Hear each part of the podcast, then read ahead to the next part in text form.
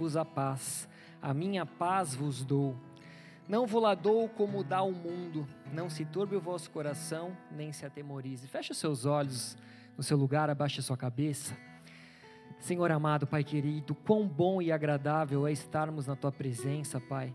O Senhor é bom, Tu és um Deus rico em misericórdias, Tu és um Deus que, que nos ensina um amor leal, um Deus que nos ensina obediência, Tu és um Deus que se sacrificou na cruz em nosso lugar e por isso nós queremos Nessa noite, Pai, cultuar a Ti, nós queremos engrandecer o Teu nome, nós queremos declarar o quanto és o bom pastor e nós reconhecemos que o Senhor deu a Sua vida por nós. E nós queremos, Pai, nessa noite declarar que nós também estamos dispostos a entregar a nossa vida por Ti.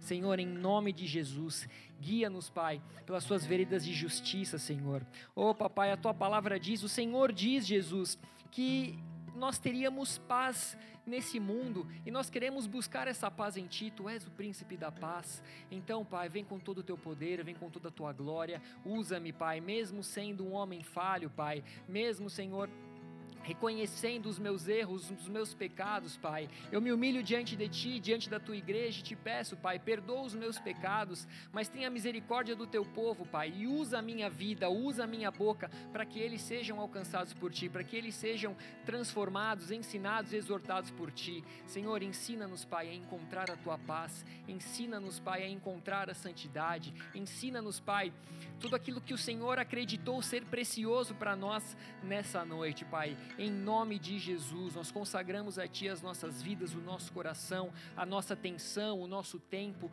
tudo é para Ti e por Ti, Pai. Repreendo também, Senhor, em nome do nome poderoso de Jesus, toda a divagação da mente, caminhar desnecessários, sonolência, conversa paralela, tudo que roube a Tua presença, Pai, que caia por terra em nome de Jesus, mas que o Teu nome seja glorificado. Em nome de Jesus, amém. E amém. Glória a Deus. Igreja, essa semana eu tive a oportunidade e o privilégio de participar de dois casamentos. E casamento para mim é um momento muito especial. Para quem me conhece, eu já falei isso inúmeras vezes. Casamento, batismo, são datas que alegram o meu coração, são momentos onde eu o meu sorriso vai de orelha a orelha e por que, que eu comparo um casamento a um batismo? Aparentemente, o batismo é uma coisa totalmente diferente de um casamento, né? Mas o batismo é não só a, a, aceitação e a reafirmação de algo que já aconteceu primeiro dentro de cada um de nós. Quem aqui é batizado sabe que antes do seu batismo, algo aconteceu no seu coração a ponto de um dia você levantar suas mãos e se render ao amor de Cristo.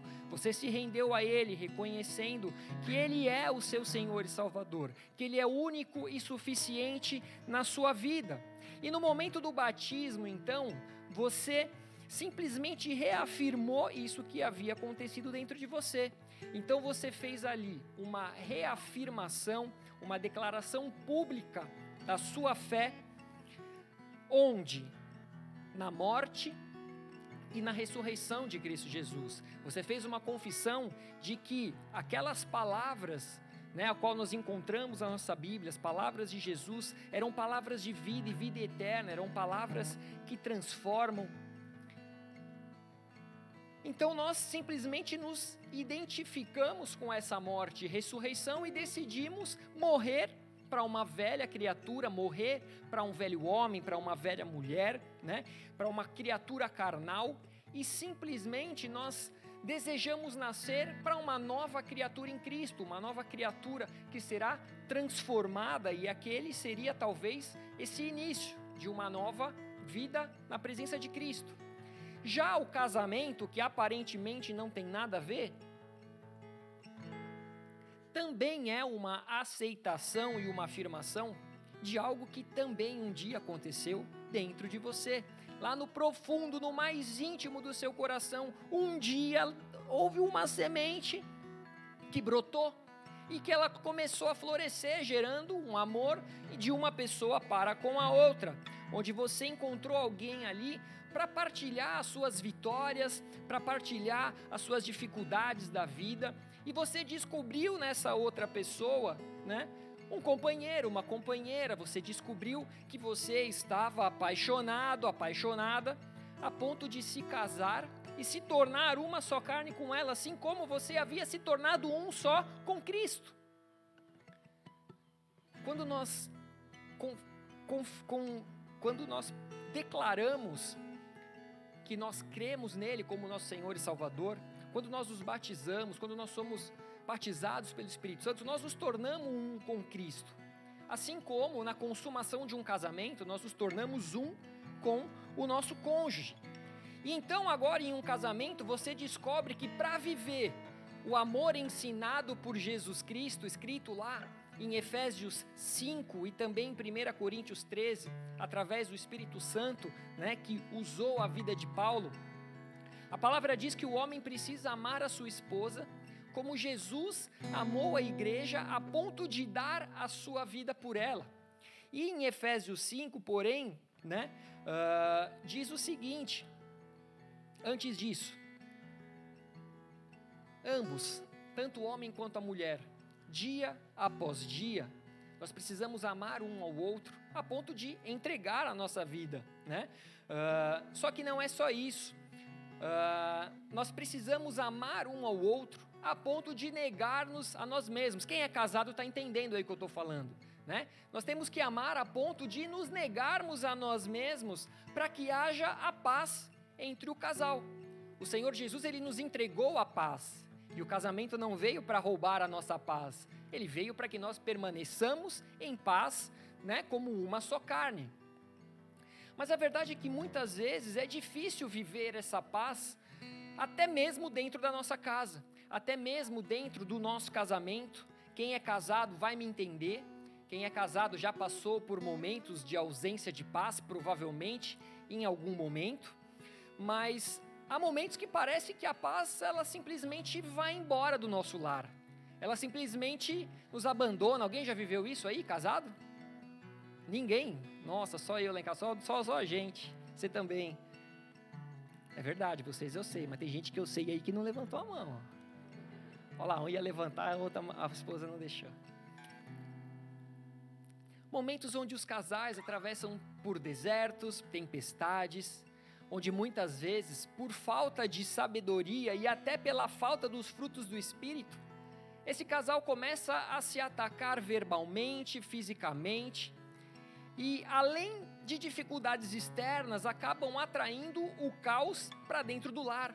Muitas vezes as dificuldades são externas, não tem nada a ver com o seu relacionamento dentro do seu lar.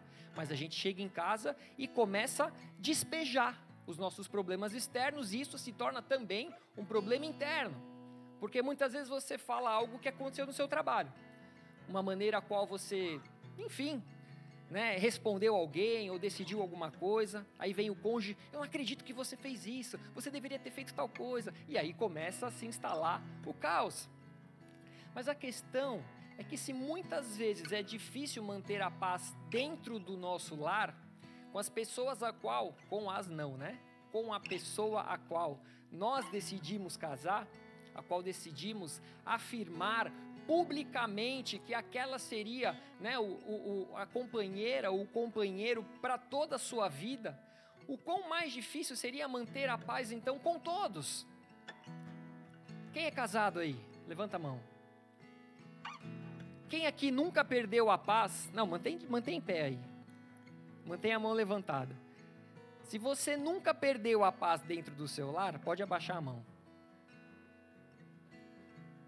Não entenderam, né? Eu acho, acho que eu também fiz errado, né? Hã? O pila de levanta, você levanta. Ele abaixa, você abaixa. Você é casado com ele, cara? Ô, louco. Como assim se basear no Pilad? Ah, não entendi. Quem é casado, levanta a mão. Se você nunca perdeu a paz no seu lar, se você nunca perdeu, nunca perdeu, abaixa a mão. Ficou, ficou, ficou confuso de novo? Tem uns que não sabem. Quem manteve a mão porque já perdeu a paz, é isso? Então, amém. É, nem eu estou entendendo. Vocês entenderam, vocês perderam a paz. Mas e quando a gente fala então de pais, amigos, vizinhos, Quem aqui nunca perdeu a paz com alguém? Quem aqui em algum momento nunca falou assim, meu, saí da bênção? Estava vivendo uma situação tal, de repente veio, aconteceu isso, saí da bênção. Falei que não queria ter falado, fiz o que eu não queria ter feito. Como que a gente lida com pessoas que têm uma personalidade tão, tão diferente da nossa? Aqueles que acreditam em coisas diferentes ao qual nós acreditamos, que vivem escolhas diferentes, enfim. A questão é que não importa o quão diferente as pessoas sejam de você, e nem mesmo a maneira de agir, de pensar ou de falar, a palavra nos ensina a seguir a paz com todos. Nós precisamos seguir a paz com todos. Aí você pensa, meu Deus, nem na minha casa eu estou conseguindo. Sim, então você vai ter que se esforçar mais, mas você vai precisar seguir a paz com todos. E para isso acontecer, precisa existir o caráter de Cristo dentro de nós. Você tem buscado pelo caráter de Cristo? Você tem se permitido ser transformado pelo caráter de Cristo? Ou tudo aquilo que você entende do caráter de Cristo, você simplesmente se vitimiza e diz: não, isso é muito para mim, isso eu não consigo. Nenhum de nós estamos livres do fracasso. Provérbios 16, 3 diz o seguinte, na versão, na nova versão internacional: Consagre ao Senhor tudo o que você faz, e os seus planos serão bem-sucedidos. Quem aqui já fez algo ao qual havia consagrado ao Senhor e esse algo não deu certo? Levanta a mão. Dois, três, quatro, cinco, seis, sete, oito, nove. Me ajuda a entender Consagre ao Senhor tudo o que você faz e os seus planos serão bem-sucedidos. Por que, que algumas pessoas levantaram a mão? Se elas consagraram algo a Deus, por que, que isso não foi bem-sucedido? Onde está o erro? A palavra mentiu aqui? Quem está mentindo? É a palavra ou são as pessoas que levantaram a mão?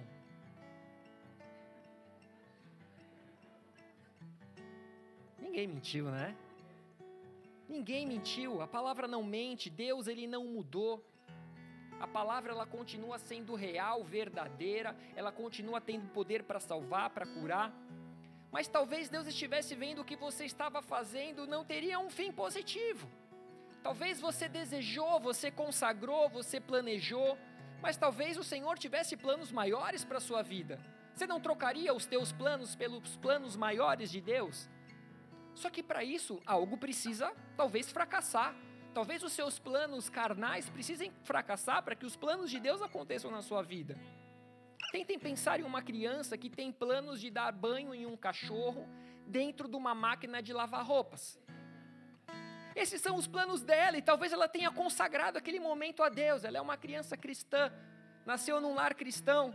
Ela falou: Pai, eu vou dar banho no cachorro, que o Senhor seja com ele, que ele não se afogue. O que, que vocês acham? Esses planos eles vão prosperar? Eles vão.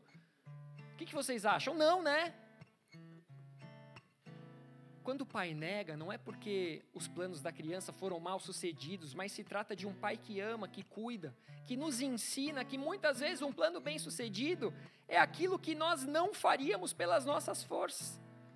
Logo, muitas vezes, o seu fracasso ele se consagrado antes ao Senhor, talvez você não saiba, mas se trata de algo bem sucedido, porque se trata de um livramento.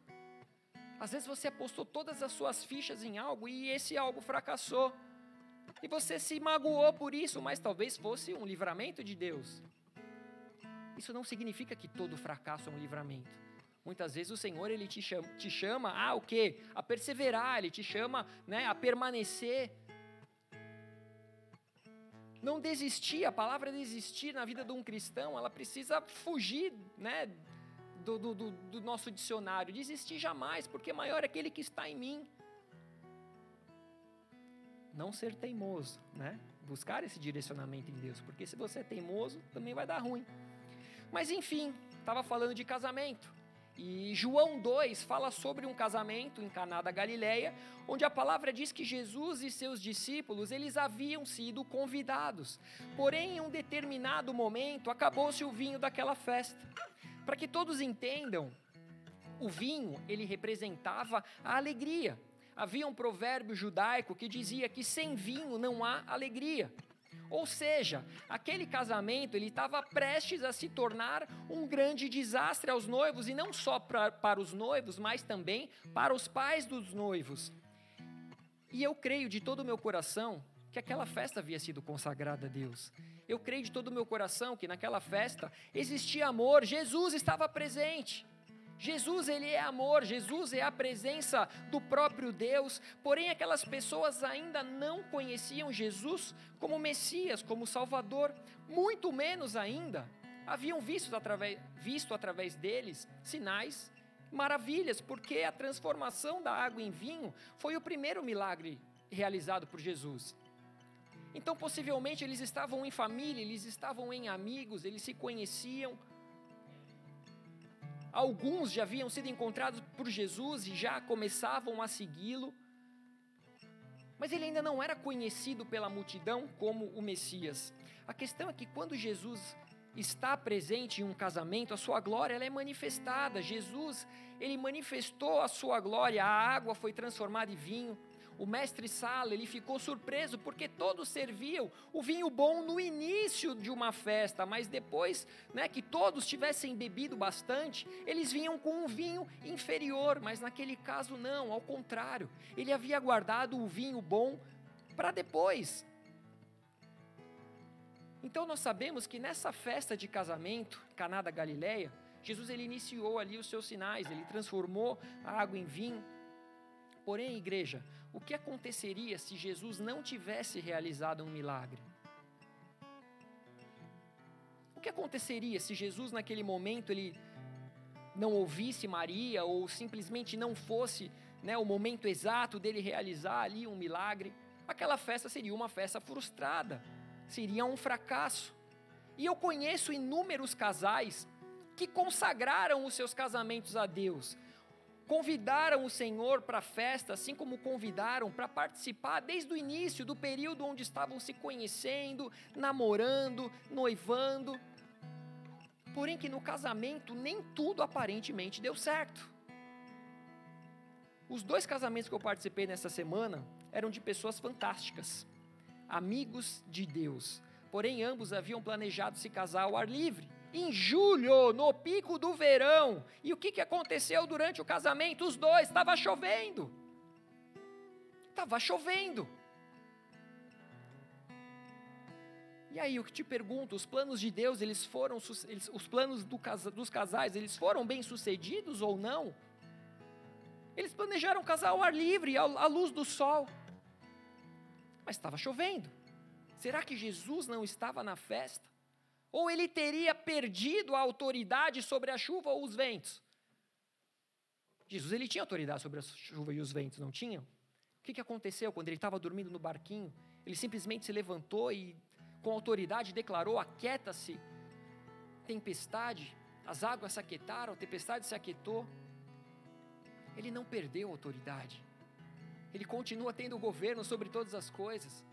Ele continua tendo toda a autoridade, mas havendo os noivos consagrado tudo o que fazem ao Senhor, não deveriam ter os seus planos então bem-sucedidos? O que que houve? Por que que não houve o sol? Por que não houve sol? Amados, a questão é que muitas vezes a nossa falta de maturidade nos levam a nos magoar com Deus, às vezes a nossa falta de maturidade nos levam a questionar a Deus, assim como a nossa falta de maturidade nos leva a permitir que o nosso coração seja carregado de maus sentimentos, se tornando um depósito de amarguras. Nós nos permitimos carregar amarguras no nosso coração. Deus erra? Não, jamais. Deus ele nunca errou. Mas o homem erra quando não libera perdão. O homem erra quando faz do seu coração um depósito de amarguras. O homem erra quando passa a se tornar um crítico e um acusador em todas as circunstâncias. E sim, essa falta de maturidade é capaz de nos afastar de Deus e da sua paz. Nós falamos aqui que Jesus veio e disse: A minha paz vos dou.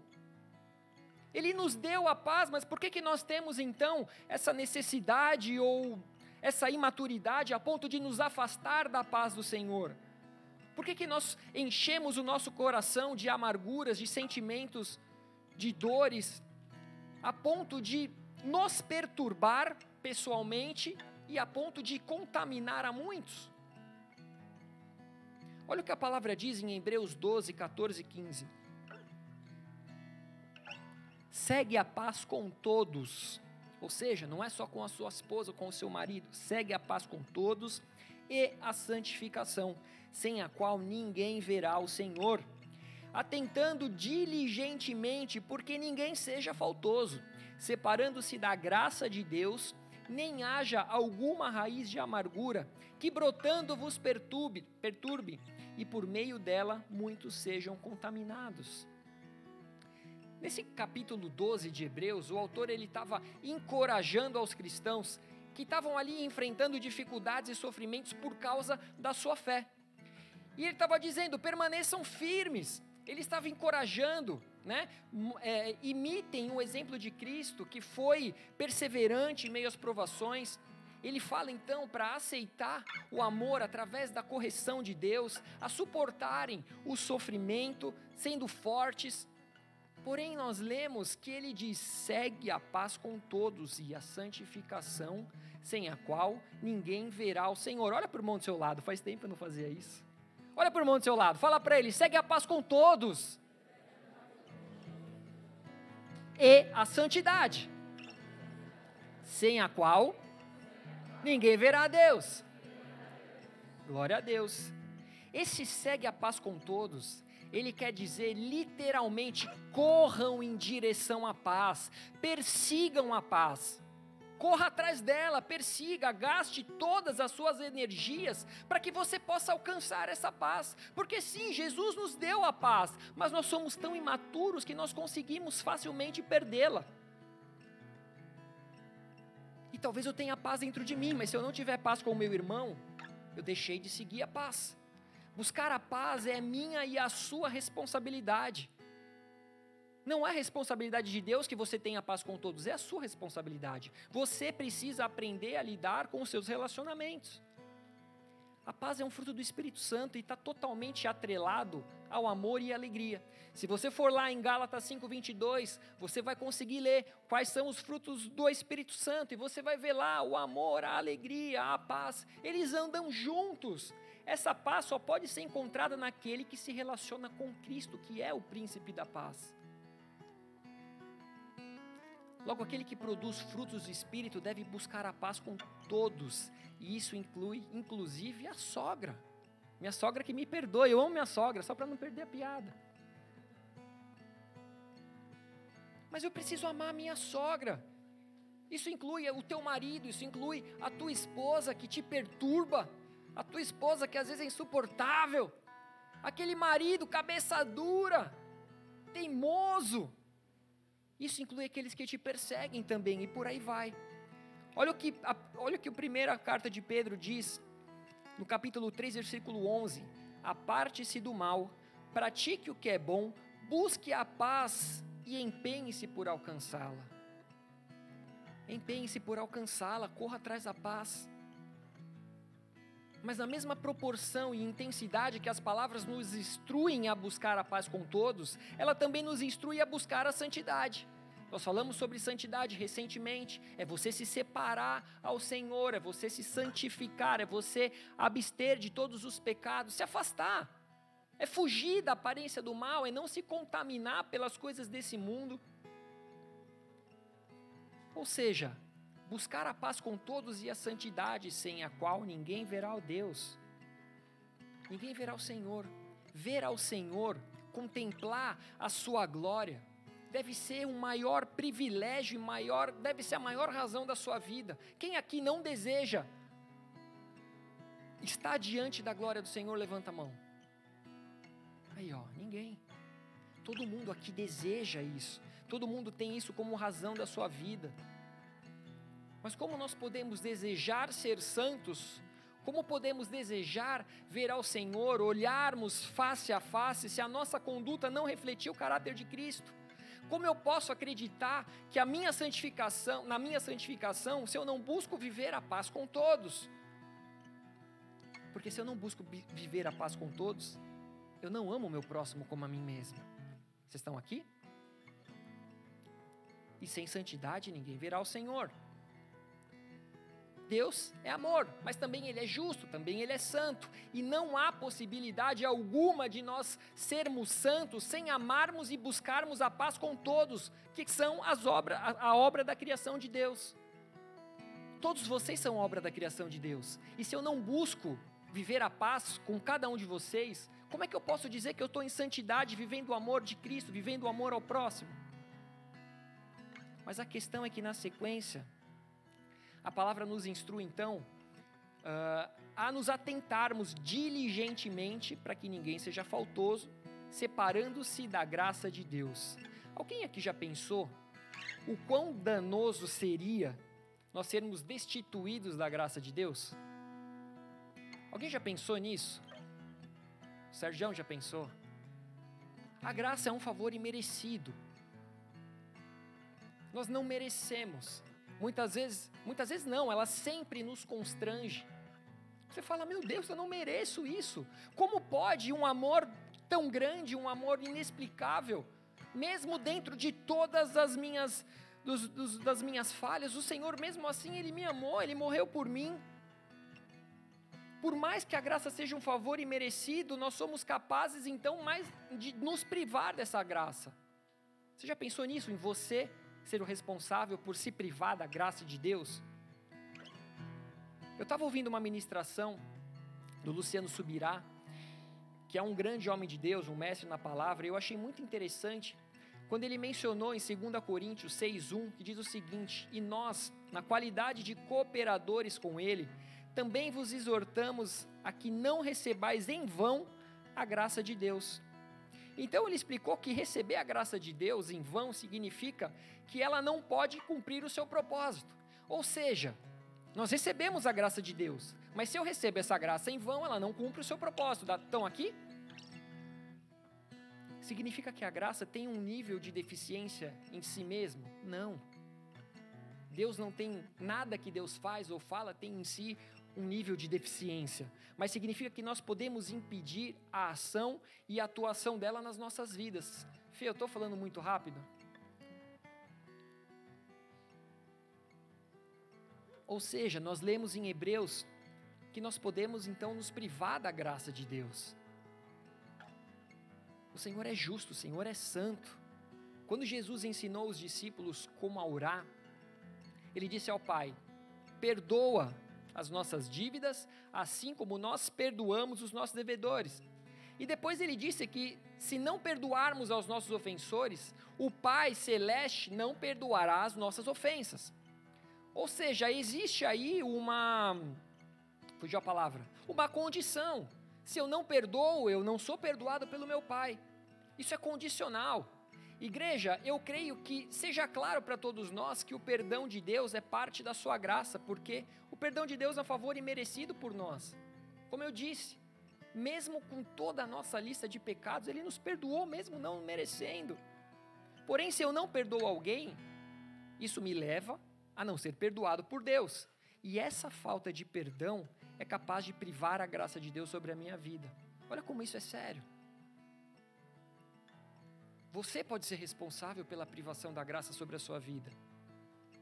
E muitas pessoas lá fora andam vivendo crendo numa graça que é simplesmente eterna, sem fim, independente do que se faça, independente do que se viva.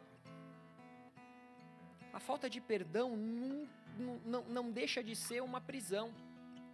Quando você não perdoa, você está aprisionado nos sentimentos que você permitiu que crescessem no seu coração, porque você se torna um, escravo desses sentimentos e conclusões que não te permitem então liberar o perdão e viver a paz com todos. E isso é capaz de nos roubar a nossa intimidade, a nossa santidade. E quando isso rouba a nossa santidade, isso nos rouba também o privilégio de ver a Deus assim como nos priva da sua graça. Isso é muito forte. O evangelho é algo sério. Deus, ele ele não veio brincar de entregar a vida. Ele não veio brincar de sofrer. Ele não veio brincar de se entregar para que a gente brincasse de ser cristão. Ou nós somos cristãos e buscamos pelo caráter de Cristo, ou não somos cristãos. Ou eu me assemelho a Ele, ou não me assemelho a Ele. Se você pegar um quadro da Mona Lisa e uma cópia pintada por qualquer pessoa de Mona Lisa, não vai ser a mesma coisa. Ninguém vai conseguir pintar uma Mona Lisa igual. Mas você consegue, através do Espírito Santo de Deus, ter o caráter de Cristo, porque você tem o próprio Deus em ti que tudo pode. Um Deus impossível. Ah, mas Jesus já morreu por todos os meus pecados. O sacrifício de Jesus já me redimiu de todos os meus enganos. Sim, eu concordo. Eu concordo, mas o Espírito Santo é aquele que nos constrange do pecado, da justiça, do juízo, e quando ele vem e muda algo no nosso interior, se eu não tornar isso público, se eu não for transformado, se eu não gerar frutos do Espírito Santo, se eu não gerar frutos de arrependimento, o Evangelho não gerou mudança nenhuma em mim. Quando o Evangelho gera mudança dentro de mim, Assim como no batismo, assim no casamento, quando o evangelho gera uma mudança dentro de mim, eu quero e eu preciso exteriorizar. Então eu aceito o batismo, eu aceito o amor, eu me caso, eu vivo em amor, paz e alegria. Mas quando eu não sou constrangido e transformado, eu vivo nutrindo as tristezas, os traumas, as traições. Eu vivo nutrindo toda a raiz negativa que existe então no meu coração. Eu estou passando a nutrir raízes de amargura que brotam e que não perturbam unicamente a mim, mas que também faz com que muitos sejam contaminados, assim como nós lemos em Hebreus. Voltando para a história dos casamentos, eu já ouvi, nesses anos que eu tenho pastoreado essa igreja aqui na Irlanda, alguns casos de pessoas que literalmente não viveram em seus casamentos aquilo que sonhavam e planejavam mesmo tendo convidado Jesus para participar dele. E isso gerou no coração dessas pessoas uma certa raiz de amargura, um desentendimento entre o casal. Um queria fazer festa, um não queria. Um queria fazer uma festança, o outro só queria algo pequeno entre os amigos. Ambos convidaram a Jesus, mas se sentiram frustrados porque não foi o que planejavam. E assim como numa guerra onde muitas vezes soldados saem feridos da guerra e por isso passam a se perturbar e a contaminar muito com suas raízes de amargura. Essas pessoas que não viveram o casamento ao qual sonhavam começaram a declarar palavras de maldição a respeito do casamento. Começaram a falar: não, não case, porque casamento é isso, casamento é aquilo. Não, não ouça o seu marido, não seja submissa, mas passe pela frente dele, faça o que você acha que deve ser feito raízes de amargura que começaram a contaminar aos que estavam ao seu redor. Só que, igreja, seguindo essa linha de raciocínio, quando não liberamos perdão, nós somos os primeiros e os maiores prejudicados, que além de nos privar, assim como eu tenho falado, da graça de Deus, além de impedir o processo de santificação, além de estarmos em desobediência por não perdoar, porque o Senhor nos instrui a perdoar, além de perdermos a paz e a alegria, isso vai nos matando aos poucos. Isso vai nos matando dia após dia. A falta de perdão não gera danos, não gera danos a quem te feriu, mas ela gera danos àquele que não perdoou. A falta de perdão só faz mal a quem não perdoou. Porém, enquanto a raiz de amargura, ela vem para roubar a tua paz, a tua alegria, ela vem para roubar o teu amor a Deus, o teu amor por si mesmo, o teu amor ao próximo. Olha o que Noemi diz em Ruth, no capítulo, 20, no capítulo 1, versículo 21. Não me chameis Noemi, chamai-me Mara, porque grande amargura me tem dado o Todo-Poderoso. Ditosa eu parti, porém o Senhor me fez voltar pobre, porque por que, pois, me chamareis Noemi, visto que o Senhor se manifestou contra mim e o Todo-Poderoso me tem afligido? Ou seja, o amargurado, ele nunca se considera culpado de nada. Ele simplesmente terceiriza as suas culpas, as suas perdas, as suas dores, as suas frustrações para terceiros e muitas vezes para Deus. Foi o que Noemi disse aqui. Só que se a gente lembrar da história de Noemi, ela saiu da sua terra porque estava vivendo um tempo de fome. Quando ela saiu, ela contou com o auxílio de Deus para que ela tivesse mantimento em uma outra terra. Só que ela passou pela perda do seu marido, ela passou pela perda dos seus dois filhos. E aí ela começou a terceirizar as suas perdas, as suas dores. A partir daí ela começa a contaminar os demais por causa da sua escravidão pelo vitimismo. Ah, o Todo-Poderoso fez isso comigo, se esqueceu de mim. E assim como Noemi fez por estar amargurada com Deus, ela passou a declarar aos que estavam ao seu redor o quanto Deus era um Deus perseguidor, o quanto Deus havia tirado dela tudo que ela tinha e tornado ela uma pessoa amargurada. Ela culpou o próprio Deus. No caso de Noemi, a amargura dela já estava em um estágio que estava alcançando aos próximos. Essa amargura já estava exalando um mau cheiro, assim como estava transbordando a ponto de perturbar, assim como contaminar aos demais. As nossas murmurações, as nossas raízes de amargura, elas fedem a ponto de incomodar, a ponto de contaminar. Muitas vezes pessoas estão ao nosso redor tentando buscar a Deus, tentando buscar a paz com todos, tentando declarar o amor de Cristo, tentando viver uma vida em retidão, e quando você vem com todas as suas amarguras, com todas as suas frustrações, se vitimizando, terceirizando toda a culpa, isso começa a, a, a gerar um desânimo, um desgosto, uma sobrecarga, um peso. Quem aqui já viveu isso? Viveu no caso de ser incomodado e tem contaminado por aqueles que vieram murmurar no seu ouvido. Você é corajosa, né? Você é uma das poucas corajosas. Quando vem conversar comigo aqui, todo mundo fala. Na hora de levantar a mão, ninguém levanta. Mas falando em raiz de amargura, ela tem duas fases. A primeira fase é quando ela é apenas uma semente escondida debaixo da terra e apenas germinou. Tente pensar numa real raiz. O que é uma raiz? Uma semente, ela germinou, ela está debaixo da terra. Essa é a primeira fase, mas existe uma segunda fase que ela brota e se torna visível. Noemi possivelmente tenha passado por um período de ressentimento ao perder seu marido e seus filhos. Todos nós vivemos perdas, todos nós sofremos, todos nós passamos por dificuldades. E ela estava triste, ela estava ressentida. Talvez você hoje esteja vivendo um momento de ressentimento, só que possivelmente ninguém sabia o que se passava no coração dela. Sabiam sim, ela está vivendo um luto, mas ninguém sabia exatamente o que se passava no coração dela. Ninguém sabe exatamente o que se passa no seu coração. Apenas o Senhor que sonda os corações. E se você não trouxer isso à tona, ninguém nunca vai saber, ninguém nunca vai poder te ajudar. Só que pelo fato de não entender a situação, por sofrer tanto e não entender como Deus havia sido capaz de lhe permitir viver uma dor tão grande, ela alimentou esse ressentimento dentro dela, ela alimentou a amargura ao invés de abrir mão dessa amargura, a ponto dessa amargura brotar, transparecer. Essa raiz de amargura, até que então estava escondida no seu coração, debaixo da terra, ao ser exposta aos demais, é como se ela viesse à luz.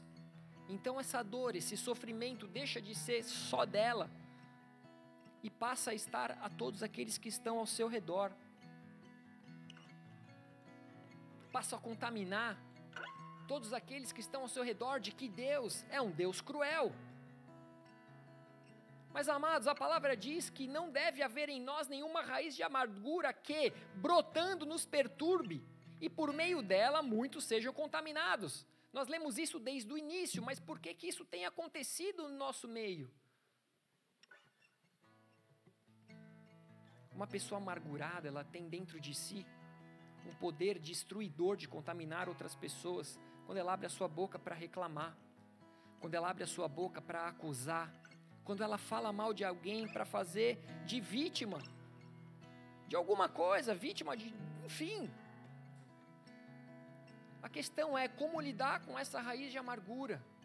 O que, que eu faço se esse, esse sentimento ele simplesmente se enraizou no meu coração? Noemi não queria ser uma pessoa amargurada, porém ela exteriorizou o que antes aconteceu dentro do coração dela, assim como o batismo, assim como o casamento. Porém, o casamento e o batismo nos levam para uma vida de paz, de amor e alegria, enquanto a amargura nos priva da graça e da santidade, que nos privará também de contemplar a glória e a face de Deus.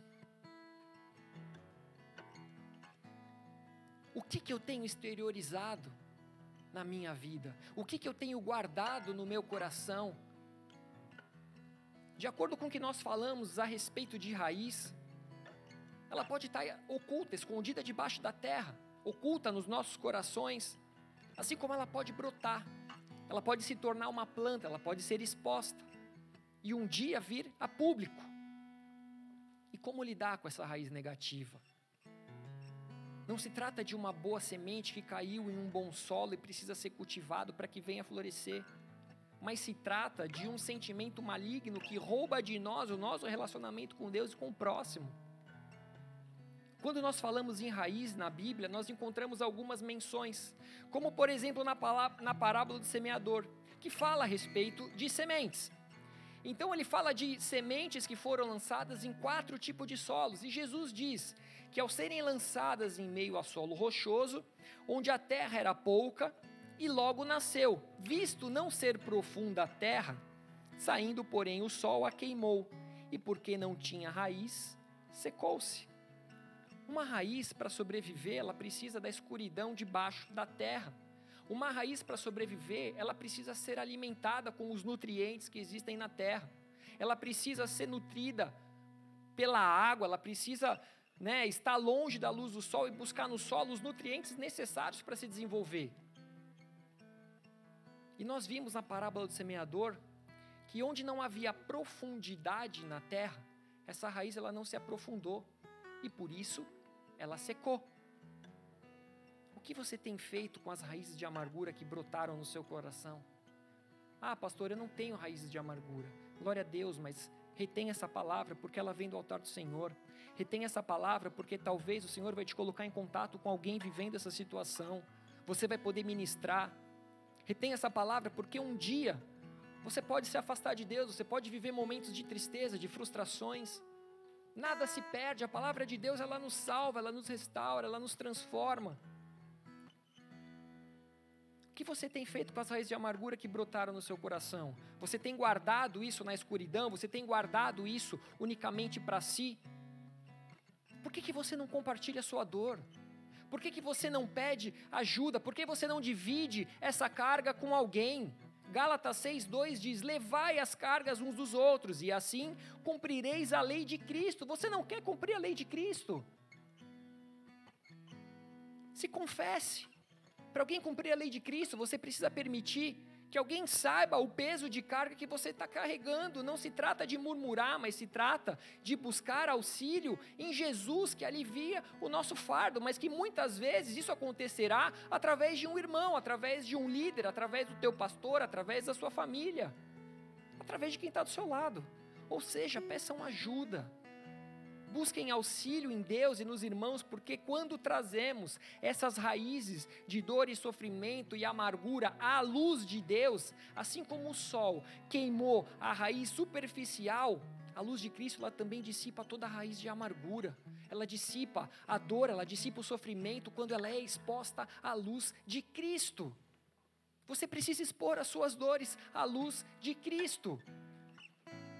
1 João 1,5 diz que Deus é luz e nele não há trevas. Deus é luz e nele não há trevas. Trazer nossas raízes de amargura à luz de Cristo é admitirmos então as nossas falhas, as no a nossa incapacidade muitas vezes de perdoar. É trazer à luz os nossos ressentimentos a ponto de não contaminar, mas sim de resolver é uma exteriorização de algo que só na presença do Espírito Santo pode ser feito, que é a confissão, é o pedido e a liberação de perdão. Eu preciso exteriorizar isso, eu preciso pôr para fora. O teu coração não é caçamba de lixo, não é caçamba de sentimentos negativos contra o teu irmão, a qual você deveria amar como a ti mesmo. É importante você abrir o seu coração, desabafar, expor as suas dores Isso é sermos transformados pelo Evangelho, isso é permitirmos exteriorizar o que o Espírito Santo fez primeiro no nosso coração, para que depois então haja a liberação de cura. Primeiro no nosso coração, e depois os corações dos que foram contaminados pelo nosso vitimismo diante de Deus e diante dos homens, onde tudo e todos erram, menos eu tudo e todos erram, menos eu, que tenho o direito de estar ressentido e magoado. Você permanece ressentido e magoado se você quiser, mas se você procurar seguir, buscar a paz com todos, se você buscar a, a, a pôr para fora, exteriorizar a sua dor, você vai ser curado por aquele ao qual morreu numa cruz para que você fosse liberto dessas prisões.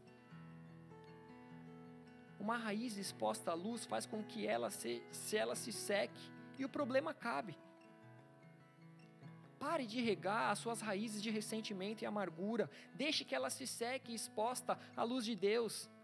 Perdoe, se mova, não pare de seguir a Cristo. Não se paralise no medo e na falta de perdão.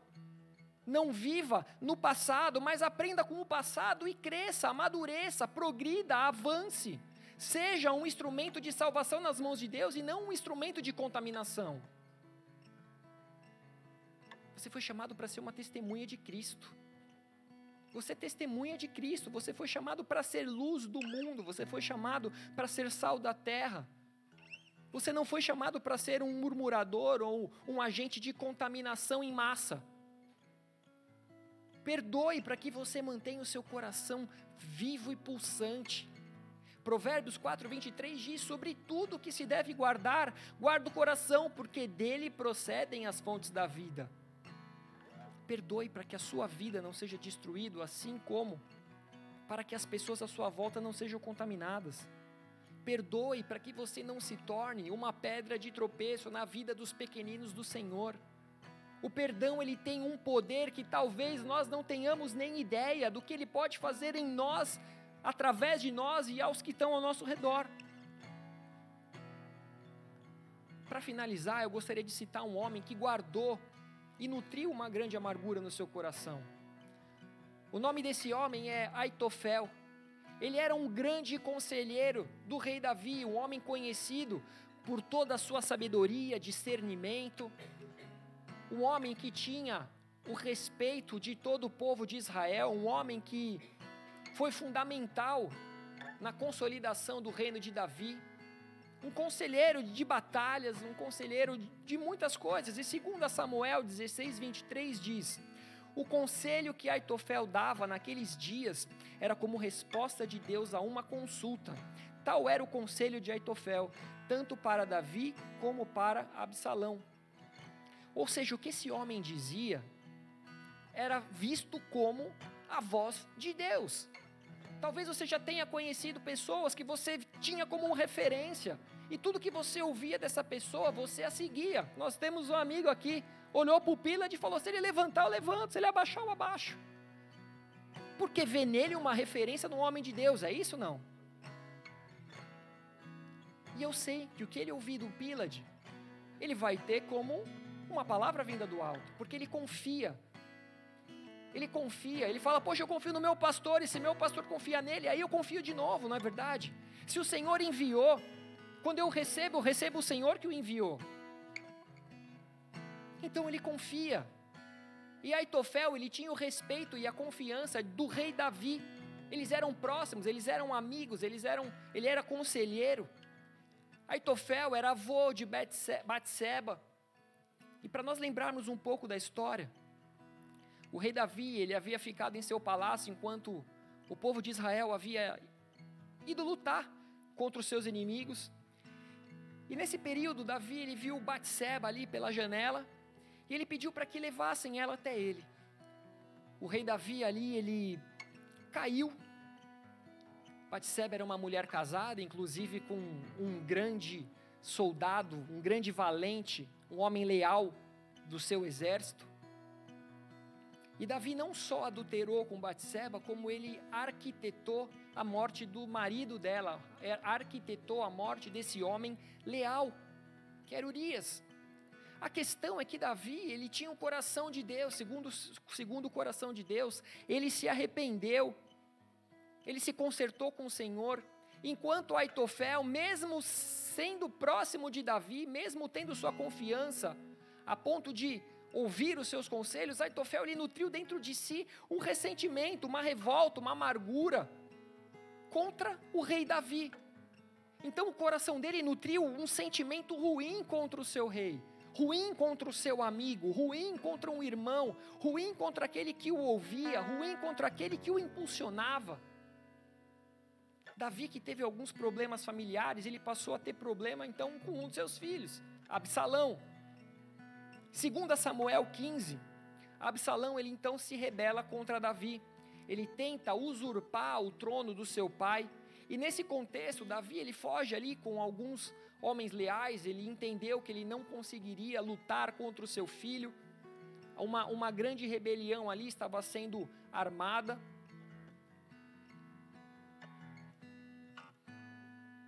Só que Aitofel, nesse momento, ele abandonou Davi e ele passou a andar do lado de Absalão, onde inclusive ele aconselha a Absalão que abusasse das concubinas do rei, que abusasse das mulheres do pai dele, para que o pai fosse envergonhado, para que o pai fosse humilhado, para que o povo olhasse para ele e o visse num patamar mais alto, pelas tragédias que ele estava cometendo contra o pai. Então os planos de Aitofel eram de que Absalão se tornasse poderoso e matasse Davi, porque dentro dele havia uma, uma raiz de rejeição. Havia dentro dele uma raiz de amargura. Então Aitofel ele não só aconselha Absalão, como ele se coloca à disposição de perseguir e matar ao rei. O que, que aconteceu com aquele homem de Deus? O que, que aconteceu com aquele homem a qual as pessoas ouviam e falavam: o que ele falou só pode ser de Deus? Consegue olhar o Pilad assim? Ou seja, aquele que havia confiado nele, que havia feito dele um homem respeitado em todo Israel, agora é o mesmo que era movido por ressentimento. Era o mesmo que se colocava contra Davi tentando destruí-lo. Só que sabendo que Aitofel era um homem sábio, inteligente, porém astuto, Davi ele sabia que independente de ter sido traído, as pessoas ouviriam e acreditariam nos conselhos de Aitofel.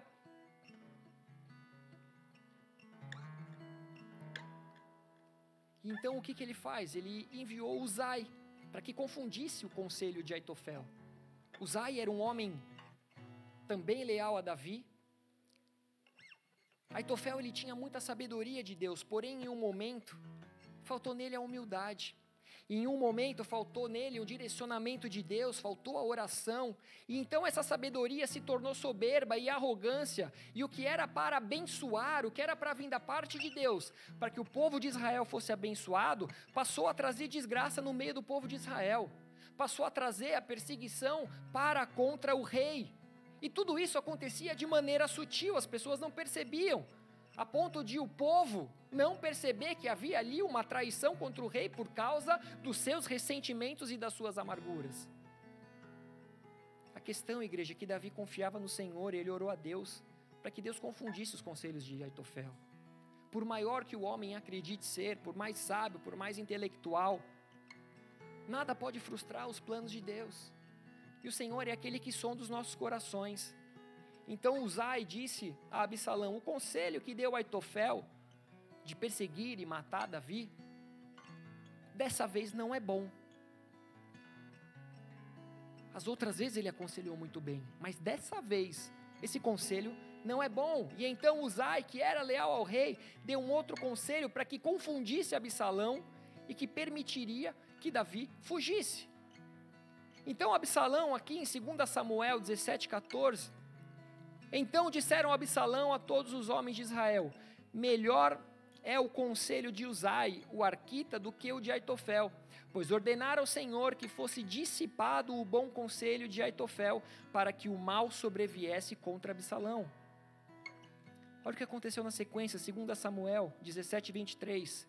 Vendo, pois, Aitofel que não fora seguido o seu conselho, albardou o jumento, dispôs-se e foi para casa e para a sua cidade, pôs em ordem os seus negócios e se enforcou, morreu e foi sepultado na sepultura do seu pai. Igreja Etofel, ele estava vivendo o mesmo ressentimento, falta de perdão, raiz de amargura, que levou Noemi a se auto-identificar como Mara amargurada. Ele não conseguiu, ele não aceitou não ter a visão dele distorcida diante do povo, de qual ele não era o super-homem de Deus, de que ele não era aquele que dava os melhores conselhos, ele não suportou, e a raiz de amargura, ela então, ela cresceu, ela aumentou, a ponto desse homem se matar. O coração dele não estava sendo guardado e por isso ele se tornou contaminado e passou a contaminar. Uma raiz de amargura é algo que está escondido, algo que não foi tratado é um sentimento de rancor que fica no nosso coração, é um sentimento de tristeza que vai se misturando então com uma vontade de vingança. Aitofel queria se vingar de Davi. Aquele que era um amigo íntimo agora perseguia e desejava sua morte. Não dá para ver Deus nisso. Não dá para ver o Espírito Santo nisso.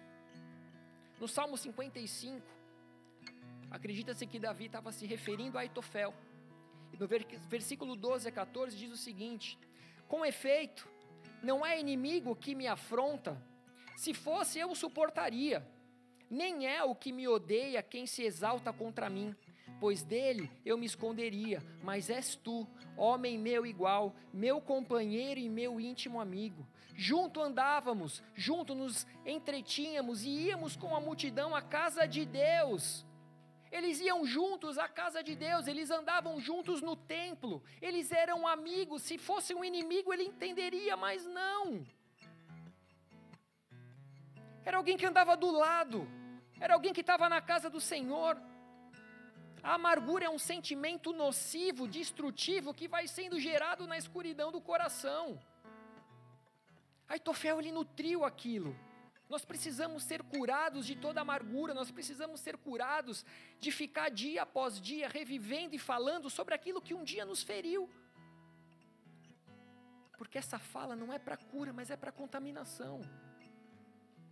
A palavra lançada, ela nunca volta. A partir do momento que uma palavra foi lançada, ela jamais vai voltar para dentro de ti. A cura vem pela fala mas através da confissão de pecados, não através da busca da vingança. A cura ela vem pela fala, mas através da liberação do perdão. Nós precisamos conseguir olhar nos olhos daqueles que nos feriram e falar: Eu te perdoo. Eu te perdoo. Eu preciso disso dentro de mim. Você precisa dentro de você. Não é por quem te feriu, mas é por você. Quando Jesus estava na cruz do Calvário, tendo seu corpo sendo esvaziado de seu sangue, ele disse: Está consumado. Mas um pouco antes disso, ele disse: Pai, perdoa-lhes porque eles não sabem o que fazem. Imagina a intensidade da dor que ele estava sentindo no momento que ele disse: Pai, perdoa-lhes porque eles não sabem o que fazem. Depois ele disse: Está consumado. Em tuas mãos eu entrego o meu espírito. Aí Jesus estava entregando a nós a oportunidade de vivermos curados. Ele estava entregando a nós a oportunidade de sermos perdoados e perdoarmos também. Ele estava não só tomando sobre si todos os nossos pecados, assim como estava pedindo ao Pai que nos perdoasse. Nós somos chamados para vivermos curados, em paz com todos. Você foi chamado para viver em paz com todos e em santidade. A amargura destrói famílias, destrói amizades, destrói casamentos. Nós precisamos expor todo o sentimento negativo, vingativo, falta de perdão, esfriamento, toda dor, todo sofrimento, toda raiz de amargura. Nós precisamos expor tudo isso à luz de Cristo para que sejamos curados, para que sejamos santificados, para que vivamos a paz com todos. Você precisa seguir a paz com todos, você precisa buscar com força para que você não seja privado da graça de Deus, para que você possa ver o Senhor face a face, porque sem santidade ninguém verá Deus. Não existe santidade com rancor no coração. eu não consigo enxergar Jesus, aquele que é santo, nenhum desses sentimentos. A boca fala que o coração está cheio, e a boca de Jesus, ela só declarou palavras de bênção, de cura, de salvação. Essa palavra não é para condenar ou apontar o pecado de ninguém, mas essa palavra é para tratar o meu e o seu coração. Não fica pensando em quem deveria estar, ah, fulano deveria estar aqui para ouvindo, para estar ouvindo isso. Ninguém deveria estar ouvindo isso, você precisa estar ouvindo isso. Você está aqui, você foi, foi atraído. Deus te trouxe até aqui para que você ouvisse. Deixa o Senhor cuidar de você, deixa Ele cuidar do seu coração, deixe que as misericórdias dele se renovem sobre a sua vida. Abra o seu coração para que ele gere uma transformação dentro de você que fará com que todos vejam essa transformação ser exteriorizada através do amor que todos vejam você reafirmando de que Deus fez no seu interior através do arrependimento, através do pedido de perdão, através da liberação de perdão, da santificação, da paz, do amor, da alegria, que vão brotar na sua vida. Esses são os frutos do Espírito Santo. As suas raízes precisam ser profundas em Cristo e não na amargura. A raiz de amargura nós expomos à luz de Cristo mas as raízes de relacionamento nós tornamos profundas e íntimas. Profundas e íntimas num relacionamento com Deus, porém superficial à luz de Cristo, tudo aquilo que nos corrói e nos consome. Aitofel, tomado e movido pela ambição, pelo desejo de vingança, pela falta de perdão, ele se precipitou e tomou decisões que arruinaram a sua própria vida.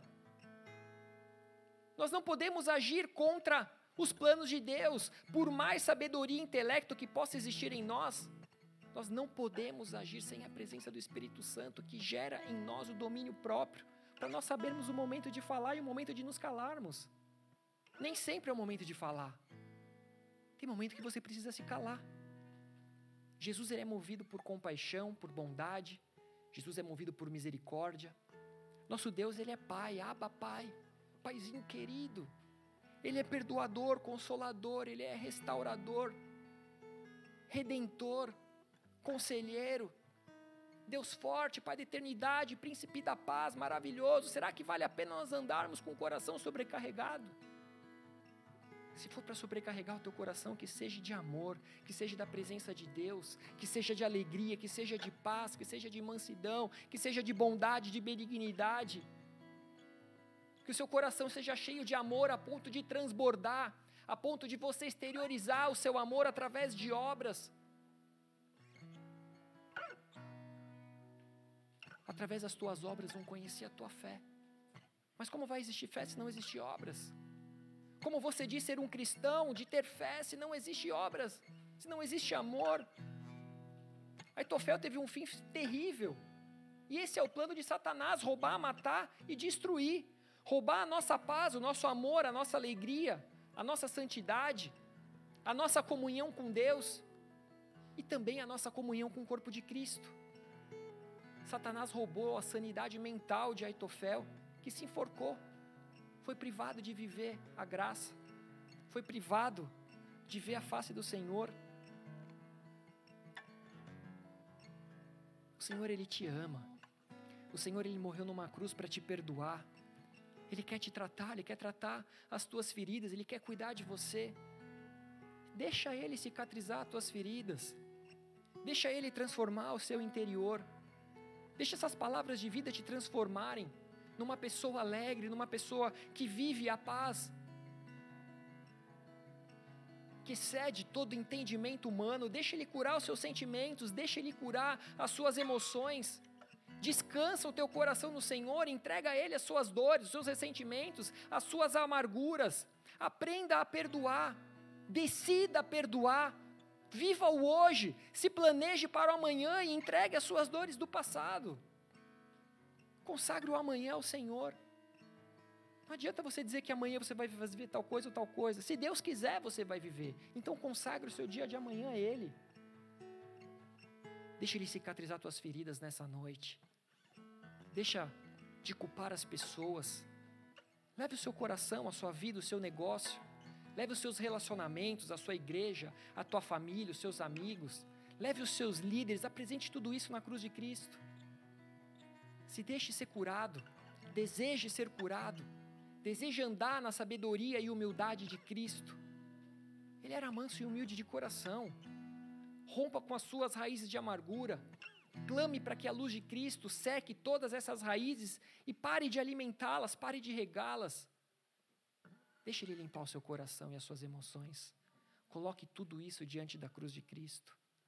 Convide agora Jesus para o seu casamento, para a sua vida, para o seu coração. Feche seus olhos, abaixe sua cabeça.